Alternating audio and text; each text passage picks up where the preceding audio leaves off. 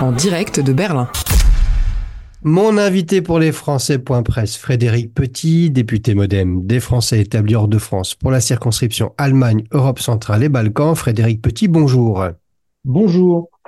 Vous êtes le représentant à l'Assemblée nationale, entre autres des Français d'Allemagne, comme je viens de l'indiquer, mais vous êtes également membre de l'APFA, donc l'Assemblée parlementaire franco-allemande.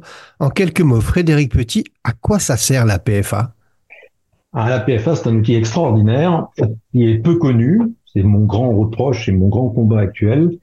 L'APFA, ça vient d'un d'un besoin de parlementaires qui était même antérieur au traité d'Aix-la-Chapelle, euh, et où on a euh, reconnu qu'il manquait un outil de contrôle de la coopération exécutive de franco-allemande. C'est-à-dire qu'en franco-allemand, depuis 63, depuis 1963, ils, ont signé des traités pour dire euh, nous devons faire tant de tant de conseils des ministres communs, nous devons échanger des fonctionnaires, ça se fait très bien.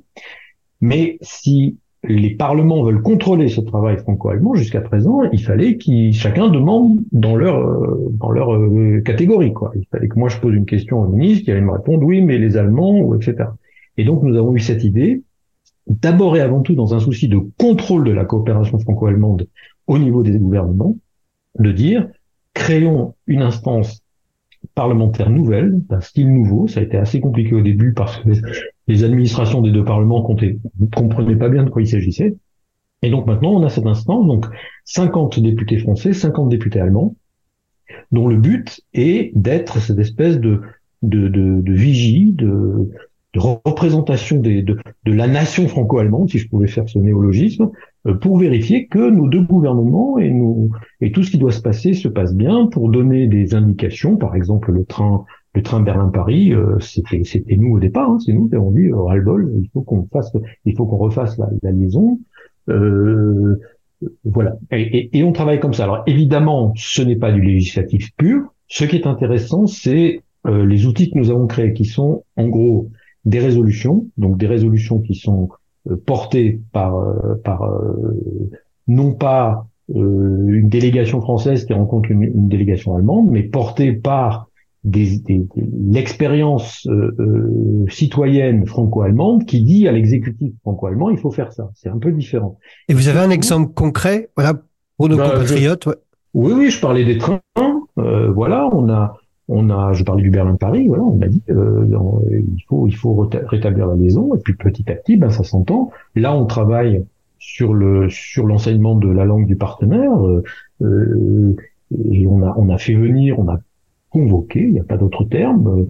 Euh, le ministre de l'Éducation nationale, euh, c'était encore Gabriel Attal, et astucieusement, parce que nous, on, sait de quoi on parle, euh, on a convoqué la, la, la présidente de l'ASA, hein, qui, est, qui est responsable pour l'ensemble de la dans, dans la Krenz Conference, qui, qui a à peu près les mêmes les mêmes qui représente en fait les, les 16 ministres ministres de l'enseignement allemand et on les a passés sur le gris. On, leur a dit qu'est-ce que vous faites, où vous en êtes, et, et du coup, moi, je serai invité à leur réunion commune euh, qui, qui, va rassembler euh, les, euh, les recteurs d'académie plus les représentants des, des 16 des 16 ministères de l'éducation nationale allemand le 1er mars à Starbuck pour retravailler là-dessus.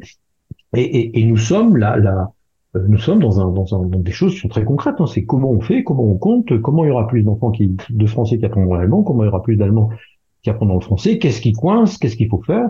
Et, et, voilà, c'est un, des exemples. Il y en a, il y en a plein d'autres où on a euh, des résolutions sur la défense, euh, etc. Le second outil que je voudrais pas oublier de citer, qui est quand même très efficace et très intéressant aussi, c'est les groupes de travail. En fait, on fait, on, on décide de groupes de travail où là en petit comité, mais toujours avec toutes les fractions, toutes les opinions et euh, partagées en franco-allemand, on travaille sur des sujets. Moi, je coordonne avec euh, avec Andreas Jung le groupe souveraineté énergétique. Voilà, donc euh, ça fait un an qu'on bosse, on se rencontre euh, en gros une fois par mois en moyenne.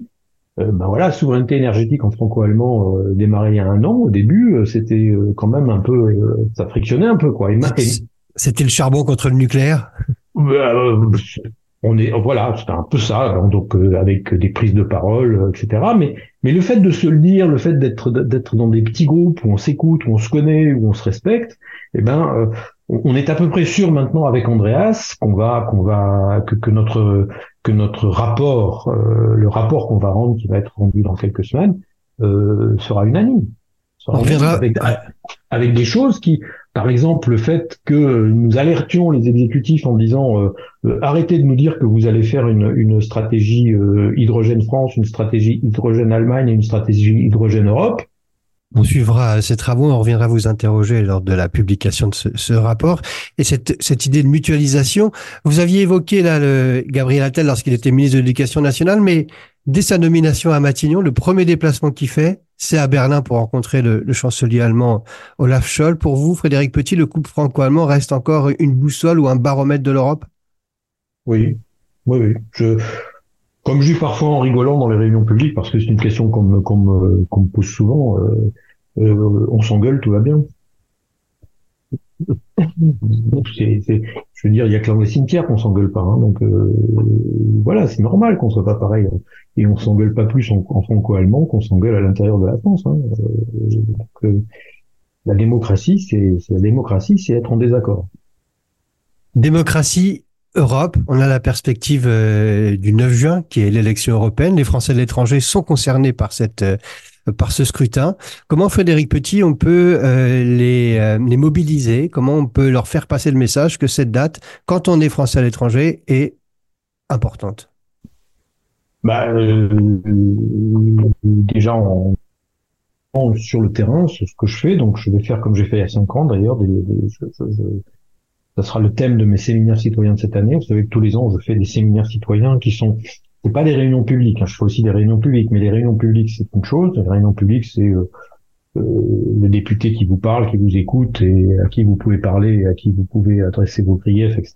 Le séminaire citoyen c'est une intervention un peu différente qui qui, qui aide euh, sur un sujet à euh, comment dire à, ce qu'il y ait une appropriation, une meilleure prise de conscience, etc. Donc je viens pas seul, vraiment. et la partie la partie euh, euh, séminaire est quasiment aussi importante que la partie débat. Et c'est tous les Français de votre circonscription qui sont conviés? Comment ça marche pour pouvoir intégrer ces séminaires? Alors on fait généralement, euh, on a, on, passe dans les grandes, dans, les grands pôles hein, où on peut être, voilà, donc je crois qu'on en fait quatre en Allemagne. J'ai plus mon truc en tête et on, on, le, on le double comme on l'a fait. Je l'avais fait l'an dernier pour la fin de vie. Comme d'habitude, c'est annoncé aux gens du, aux gens de la région où je viens, c'est annoncé à l'avance. Ça sera en avril.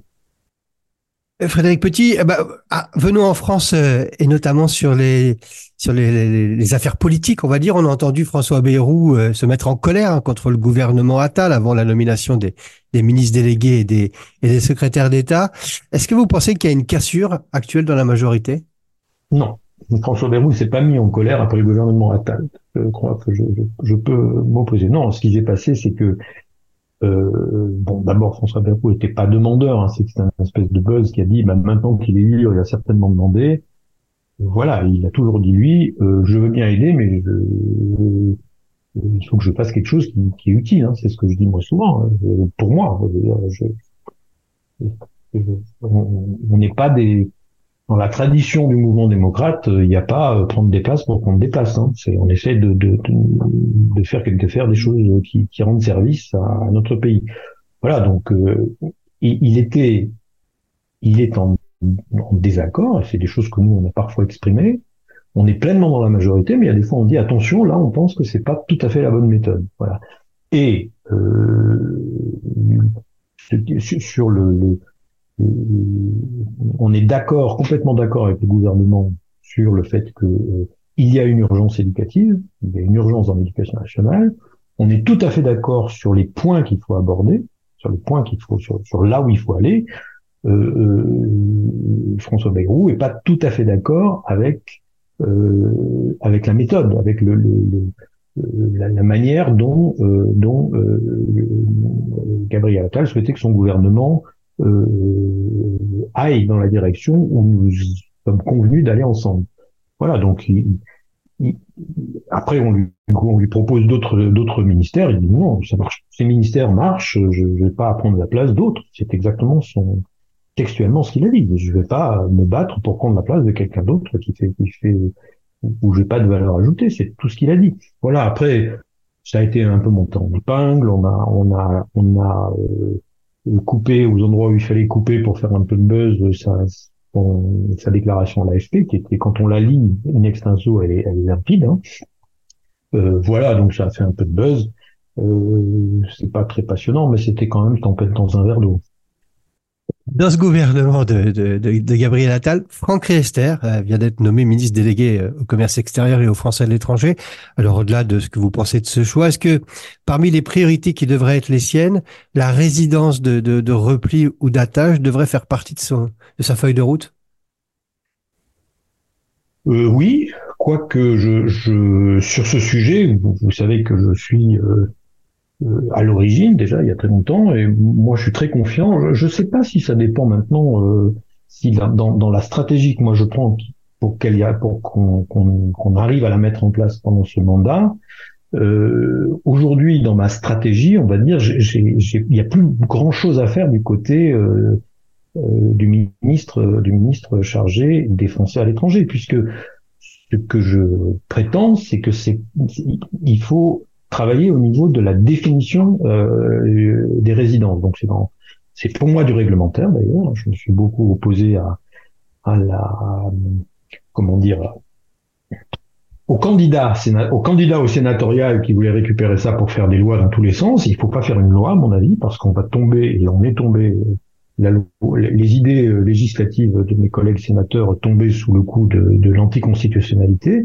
Par contre, ce qui, le premier pas qu'il faut faire et sur lequel je travaille, je continue à travailler, où je travaillais avec le précédent ministre, où je continuerai à travailler euh, avec le nouveau ministre, mais qui est surtout et qui ne concerne pas forcément directement euh, euh ce ministère, c'est de dire à côté de la résidence principale en France, nous devons définir une résidence qu'on appellerait de repli, qu'on appellerait d'attache, mais on va définir d'abord la, la, la, catégorie de résidence dans le droit du logement. Hein. Donc, euh, je suis inscrit sur une liste à l'étranger déjà, je dois être inscrit, enfin sur une liste, pardon, excusez-moi, pas une liste électorale, mais une liste. Je suis, je suis inscrit à un consulat, donc on considère que ma résidence principale est dans ce dans ce pays. Deux, il y en a qu'une pour chaque foyer fiscal. Trois, ce n'est pas un moyen de faire des revenus. Il n'est pas question de considérer comme résidence de repli une résidence euh, euh, qui est un placement financier. Quatre, j'ai encore une discussion avec les services sur le fait, moi je dis qu'il ne faut pas que ça soit ostentatoire, c'est-à-dire qu'il faut, il faut que ça soit vraiment quelque chose de fonctionnel. Ça peut pas être, euh, j'ai hérité d'un château dans la Loire où j'ai 400 mètres carrés à Cannes.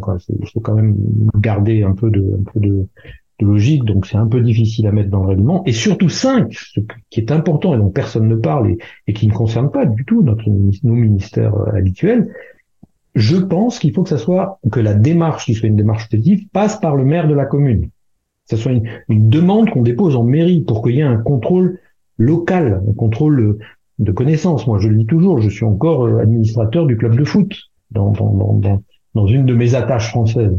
Euh, et c'est ça qu'on veut qualifier. On veut dire, nous avons, nous sommes des Français à l'étranger qui continuons à nous intéresser et on a besoin de marquer ce lien. Voilà. Et après, euh, c'est pas une loi fiscale que je veux faire. Moi, ça n'a rien à voir. Évidemment, il y aura peut-être que, peut-être quelques quelques incidences fiscales. Mais par exemple, autre chose qui pourrait être très simple, hein, c'est que si j'ai une résidence de repli dans la mairie en France, X, et eh ben par exemple, je pourrais faire un certain nombre de démarches administratives dans cette mairie ce qui nous, nous réglerait aussi tous les problèmes euh, surréalistes qu'on a avec certains pays pour les permis de conduire, etc., etc. Donc, ce que je veux faire, c'est reconnaître le lien citoyen des Français à l'étranger avec une partie de, de, leur de leur euh, une partie du territoire français. Donc euh, ça avance, nouveau ministre ou pas nouveau ministre, ça avance. voilà, je pense qu'on va y arriver, je suis très confiant, on va y arriver, mais surtout, il faut arrêter ces parasites de gens qui veulent tout réinventer et nous faire des lois fiscales qui, n'aboutiront jamais. L'objectif du gouvernement, du gouvernement Attal est de faire davantage de réglementaires que de législatifs, donc euh, soyons confiants pour l'avenir. Merci beaucoup, monsieur Frédéric Petit. Merci, au revoir.